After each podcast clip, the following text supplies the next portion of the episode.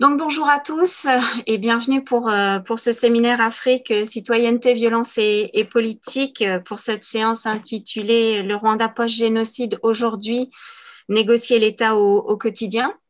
Euh, je suis Sandrine Perrault, euh, je suis chercheur au séries et présidente de l'Association des chercheurs de politique africaine qui co-organise euh, cette euh, séance aujourd'hui autour du dernier numéro de politique africaine, donc le numéro 160 qui est sur le, le, Rwanda d'après le génocide.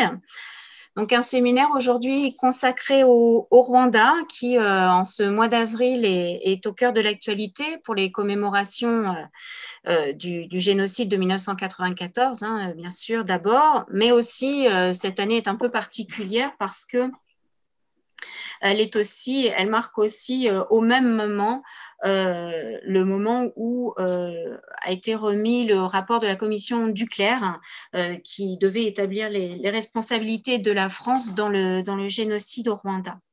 Alors ce rapport à lui seul pourrait occuper toute une séance, hein, euh, non seulement par rapport aux enjeux mémoriels qu'il euh, soulève, hein, aux enjeux historiographiques, mais aussi euh, parce qu'il soulève des enjeux plus larges autour de l'accès aux archives des, chercheurs, autour aussi de la composition euh, de ces, commissions chargées de relire l'histoire. Hein. Je vous rappelle que cette commission en particulier a, posé question dans le sens où euh, elle est composée d'historiens, mais dont aucun n'est spécialiste du, Rwanda. Donc, toutes ces questions et tout ce travail sur ces mémoires plurielles euh, sur plusieurs points contradictoires et peut-être même sur certains euh, presque irréconciliables, que ce soit des mémoires rwandaises, euh, franco-rwandaises ou franco-françaises, mériteraient donc en elles-mêmes hein, toute, une, toute une réflexion de fond, mais ce n'est pas celle qu'on aura aujourd'hui. Hein, je le dis tout de suite en, en préalable, non pas que nous ne puissions pas euh, poser ces questions-là au moment de la discussion, euh, mais nous organiserons euh, au sein de ce séminaire une séance spécifique autour de, ces, de, ces, enjeux hein, de, l'écriture de l'histoire et des débats politiques et, et académiques qui, qui l'entoure. Ce sera certainement à la, à la rentrée, hein, probablement euh, euh, en, septembre, à la fin du, du, mois de septembre. Mais effectivement, ce serait certainement même intéressant de,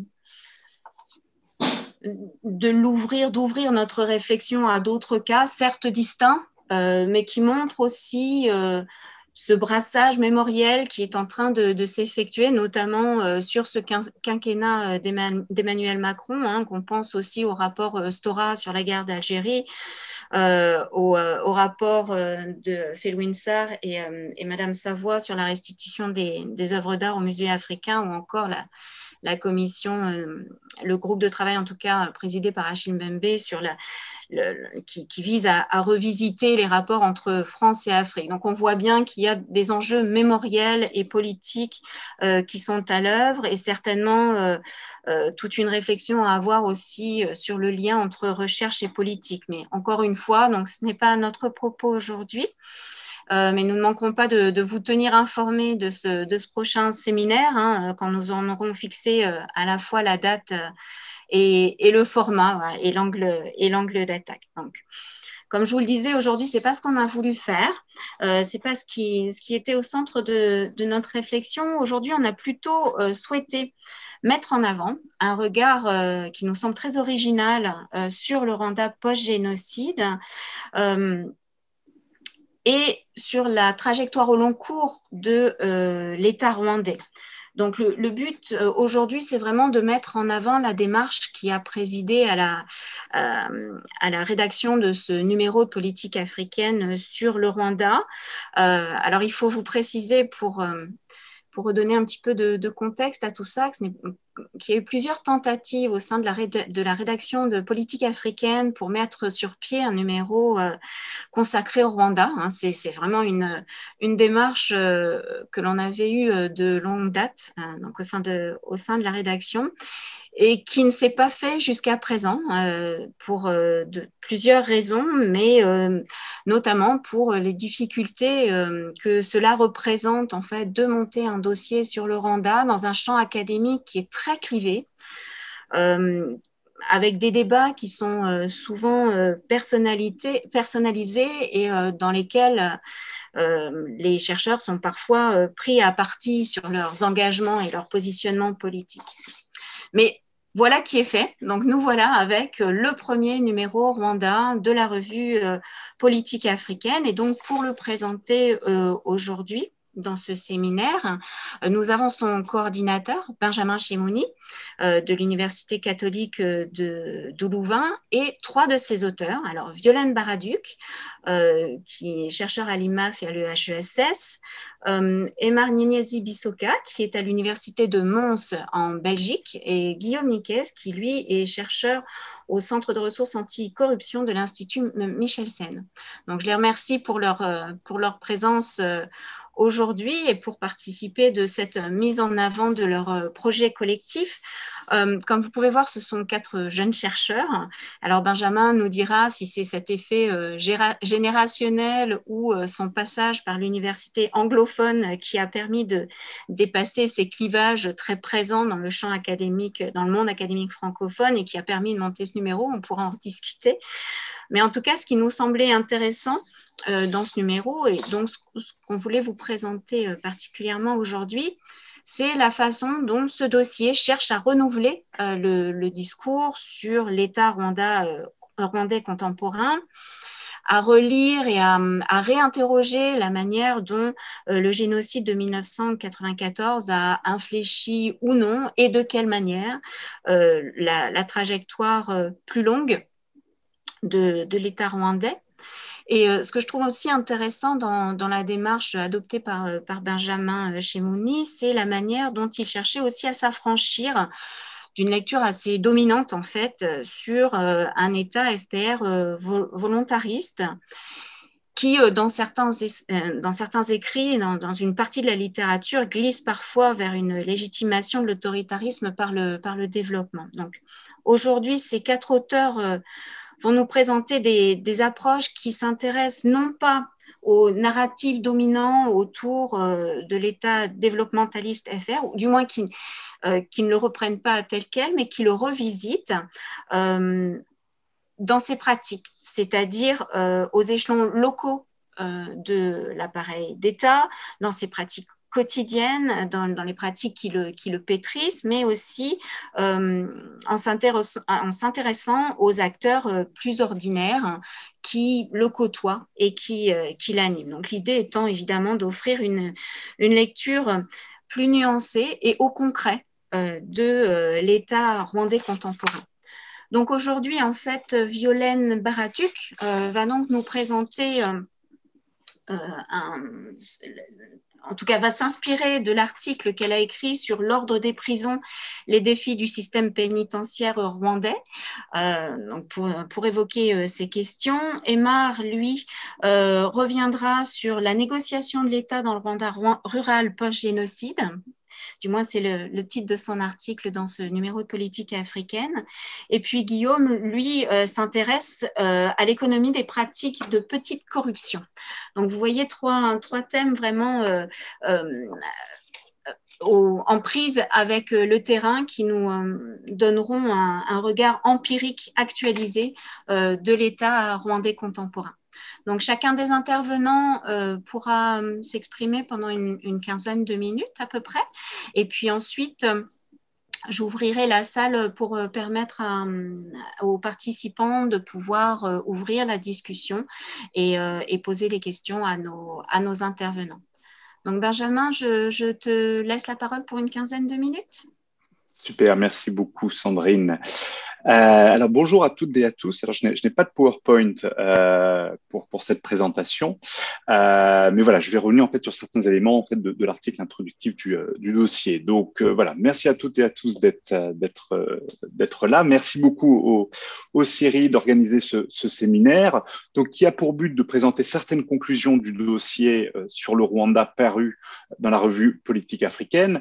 Mais je tiens à souligner qu'étant donné des contraintes de, de format, il était un possible de présenter tous les articles. Et donc, le choix qui a été fait, ça a été de vraiment sélectionner des artistes, des articles pardon, qui euh, se focalise sur la négociation de l'État au quotidien.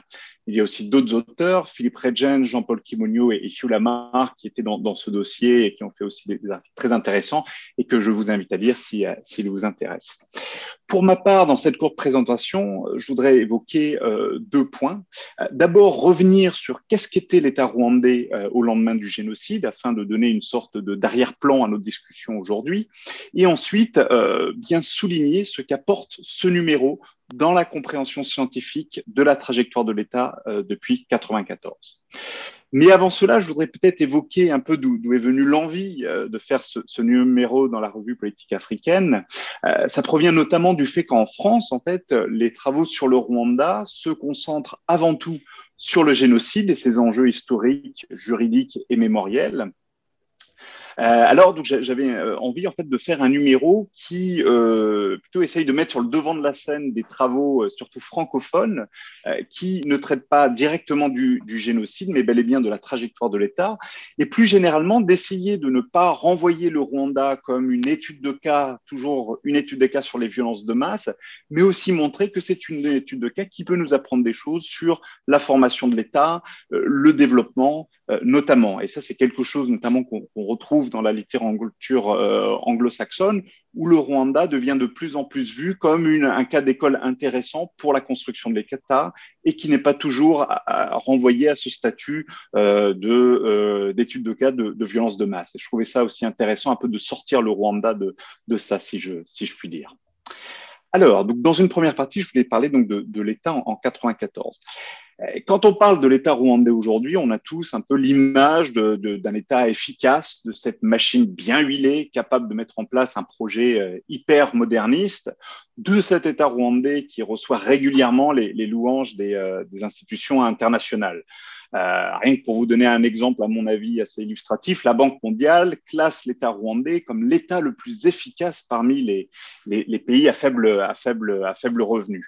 D'ailleurs, le Rwanda, jusqu'à euh, avec euh, l'Éthiopie jusqu'à récemment, était un peu le, le, le symbole de l'État développementaliste africain, de cette Africa Rising. Et évidemment, avec ce qu'on voit en, Éthiopie, c'est plus le cas pour, pour, ce, pour ce pays. Mais en tout cas, voilà, on mobilise souvent l'exemple du Rwanda pour cela.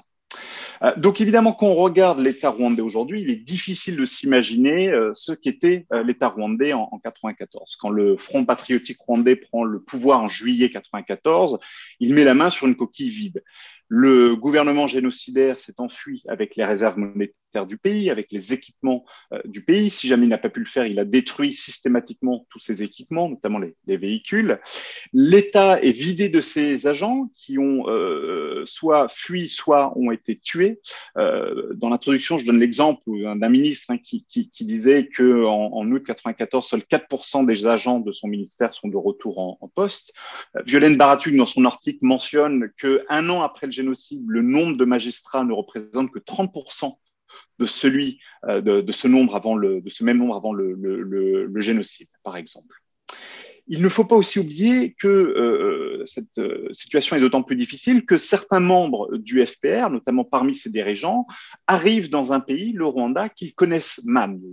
Ils y sont nés, mais ils ont grandi à l'étranger. Et l'idée du Rwanda été entretenue euh, dans la diaspora, notamment par des, par des pratiques culturelles, par les récits de, de leurs parents. Mais en termes, par exemple, de euh, l'administration, c'est quelque chose qu'ils connaissent euh, assez, assez mal.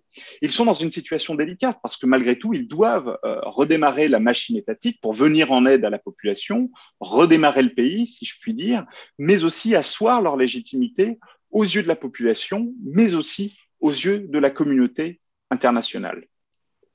Et je le disais, c'est une, machine administrative qu'ils connaissent mal. Par exemple, euh, des personnes que j'interviewais il, y a de cela trois ans à Kigali hein, me, disaient, euh, qui étaient venus d'Ouganda, euh, me disaient qu'ils ne pouvaient même pas lire les documents administratifs qui étaient en français. Hein. C'est juste pour vous donner un petit, un petit exemple. Et pour cela, le gouvernement a, eu un certain nombre de, solutions assez créatives euh, euh, pour ces problèmes. Par exemple, à l'est du pays, certains membres du FPR n'hésitaient pas à lancer des appels à la radio, euh, euh, à une radio qui émettait dans les camps de réfugiés euh, limitrophes en Tanzanie pour encourager des fonctionnaires à revenir au pays pour les aider à redémarrer le pays et ils cherchaient notamment des profils aux, compétences aussi basiques que par exemple savoir taper à la machine. Euh, mais quand même, le redémarrage de la machine étatique a bénéficié de l'expérience des partis politiques non FPR qui sont membres de la coalition gouvernementale en 94, puisque un certain nombre de ces membres ont exercé des, responsabilités avant le génocide. Et le FPR peut aussi euh, euh, s'appuyer sur la diaspora, notamment la diaspora en provenance du Burundi, dont certains de ses membres avaient travaillé pour l'État sous l'UPRONA au Burundi.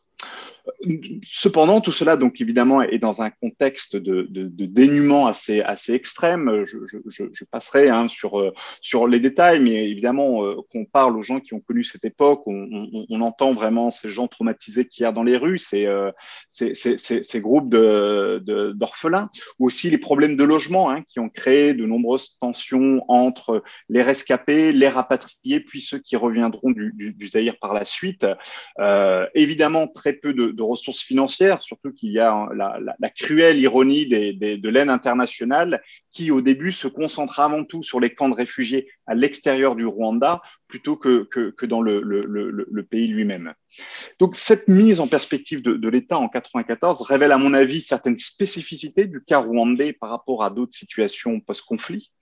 Euh, d'abord, euh, on a des, dirigeants, en tout cas euh, une majorité de, des dirigeants, en fait, qui sont assez peu familiers avec ce pays euh, où, en tout cas, ils n'ont pas euh, euh, grandi. Et ça, c'est peut-être une exception parmi les rébellions armées victorieuses de la région. On peut penser au, NRM de Museveni ou même au, CNDD-FDD. Ici, ce sont donc des, gens qui ont assez peu été dans le, pays, qui ont grandi avec les récits de leurs parents, évidemment, du Rwanda. Mais par exemple, Paul Kagame a, confié hein, dans un livre hein, n'être venu au Rwanda que deux fois euh, dans les années 70, hein, pour vous donner une, euh, une idée. Euh, autre caractéristique du, de la situation après 94, c'est que lorsque le FPR en fait prend le pouvoir, il jouit d'une base de soutien extrêmement ténue auprès de la population. Euh, il ne faut pas oublier que la population a été exposée à une idéologie anti-Tutsi de façon continue euh, depuis 1959, euh, mais aussi en fait à des discours très très violents, parfois même animalisant donc le, le, FPR pendant le, génocide. Donc sa, base populaire est évidemment assez assez ténue. C'est un régime qui a, est quand même un régime assiégé. Il y a encore des, violences dans le dans l'ouest du, pays, et c'est un régime en quête de légitimité populaire. Et justement cette quête de légitimité populaire aura, à mon avis, des conséquences sur la façon dont euh, l'État se, euh, euh, se, construit, et je vais, je vais y revenir dans quelques minutes. après donc cette, cet exposé sur, sur l'État en 94, je voudrais vraiment maintenant souligner quelles sont les contributions de ce numéro à la compréhension du, du Rwanda aujourd'hui. Écoutez, clairement, ce numéro en fait vise à offrir une nouvelle grille d'analyse pour comprendre l'État en se libérant de l'intentionnalisme, en fait, dont beaucoup de travaux, à mon avis, sur la trajectoire de l'État au Rwanda restent encore prisonniers. Ce que je veux dire par là, c'est qu'en fait, on a eu beaucoup de tendances dans les travaux universitaires et, moi-même également dans, mes premiers travaux à expliquer l'État rwandais seulement à l'aune de l'intention de ses dirigeants. Et si vous voulez, euh, quelque part, ce n'est pas du tout euh, euh, étonnant que le prisme de l'intentionnalisme soit privilégié pour analyser la trajectoire de, de, de, de l'État au Rwanda, au vu des efforts que le FPR a déployés pour construire l'État. sa prise de pouvoir a en effet ouvert la voie à une série de, de transformations politiques, économiques et sociales spectaculaires. Euh, certains auteurs utilisent même le, terme de réingénierie sociale pour euh, qualifier en fait euh, la gouvernance sous le front patriotique rwandais. Et donc, quelque part, ce n'est pas surprenant parce que, en fait, ce projet de transformation a été conçu par le FPR comme l'antidote sur le long terme au retour de la violence. surtout, ça a été aussi identifié, ce, projet de transformation, comme le mode de légitimation principal de, de, son pouvoir. Je pense que le FPR a fait le pari que euh, face notamment en fait à des, décennies de discours sur euh, euh, la minorité Tutsi, à toute la propagande que la population a reçue pendant la, guerre civile, je pense que le FPR a aussi très vite compris que sa légitimation passerait par sa capacité de démontrer qu'il pouvait développer le pays pour tous, que ce soit évidemment Hutu ou Tutsi. Donc, euh, l'ambition transformatrice du FPR, mais aussi l'espace politique dont il a disposé euh, à partir de 1994, ont renforcé dans la recherche scientifique cet, imaginaire d'un État rwandais tout-puissant, d'un État rwandais monolithique fruit du volontarisme du, euh, du gouvernement. Et c'est précisément cela que j'ai voulu en fait remettre en question à travers ce numéro. Il ne s'agit pas ici de nier le rôle majeur du Front patriotique rwandais euh, dans ce qu'est l'État aujourd'hui. Euh, c'est évident. Euh, mais à mon avis, ce n'est pas, j'ai envie de dire, toute l'histoire. C'est pour ça que ce dossier envisage l'État comme le fruit d'interactions et de négociations entre l'ensemble des acteurs sociaux. Et autrement, on ne voit pas juste l'État comme quelque part le produit de cette élite dirigeante, mais bel et bien le fruit en fait de, de négociations.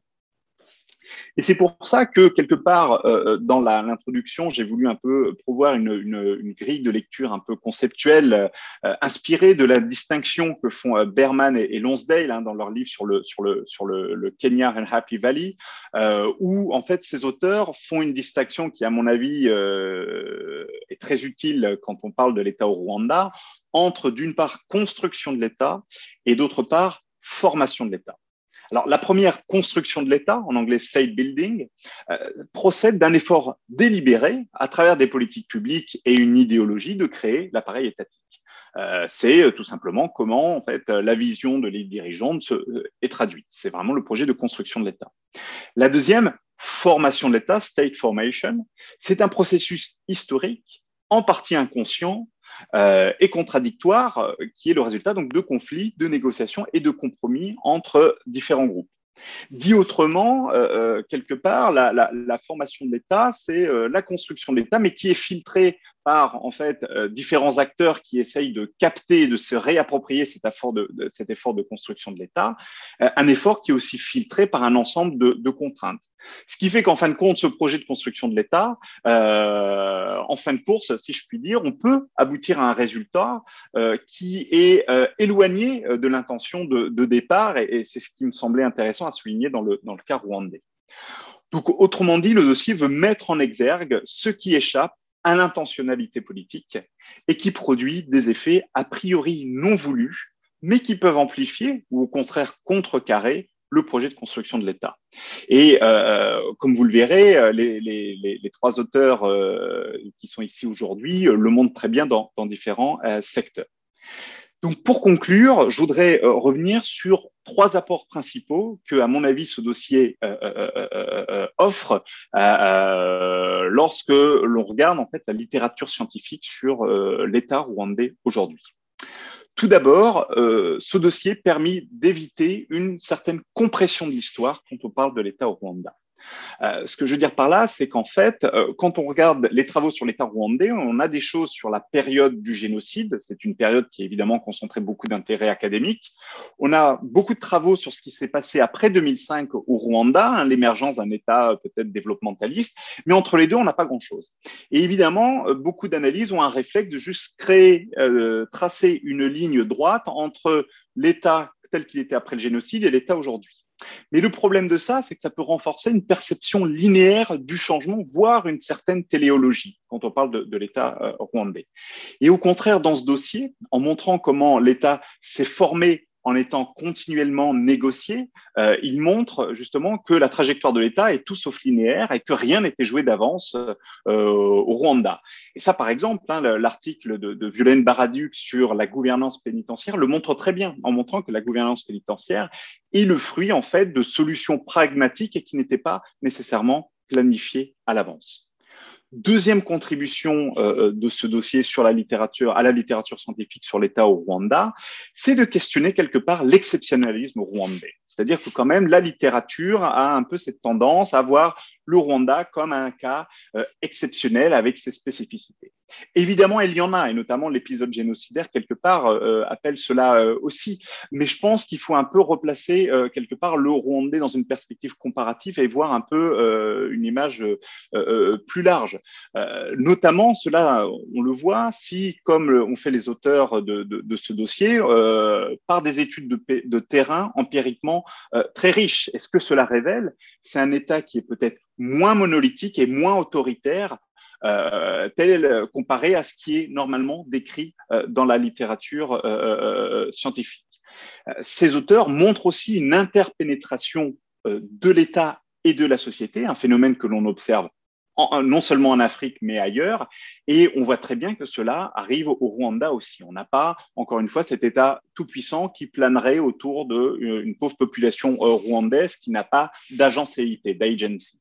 Euh, et cette interpénétration entre la société et l'État, l'article de Guillaume Niquez, par exemple, est très éclairant en montrant ce phénomène au niveau de la petite corruption dans les, transports urbains. Enfin, dernière contribution de ce dossier, c'est, je crois, de montrer les limites de la manière dont une partie des travaux académiques actuels opposent au Rwanda pouvoir étatique d'une part et résistance euh, locale. Et justement, cette dichotomie, je pense, est très bien transcendée hein, par l'article de, de, de, de, Emar Bissoka. le dossier, en effet, met en évidence, et, je terminerai avec ça, que pouvoir et résistance au Rwanda se retravaillent l'un l'autre.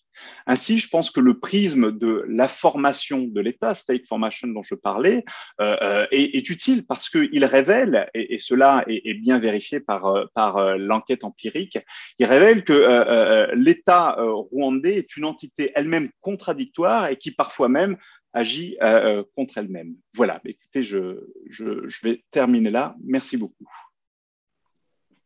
Merci beaucoup, Benjamin, pour cette, cette préparation de la discussion qui permet de charrier vraiment les, grandes questions que, tu poses dans l'introduction et qui a aussi mené cette réflexion collective des auteurs.